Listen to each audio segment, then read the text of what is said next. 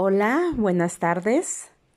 Mi nombre es Montserrat Linos y tengo conocimiento sobre lo que es el manejo de las emociones en los niños.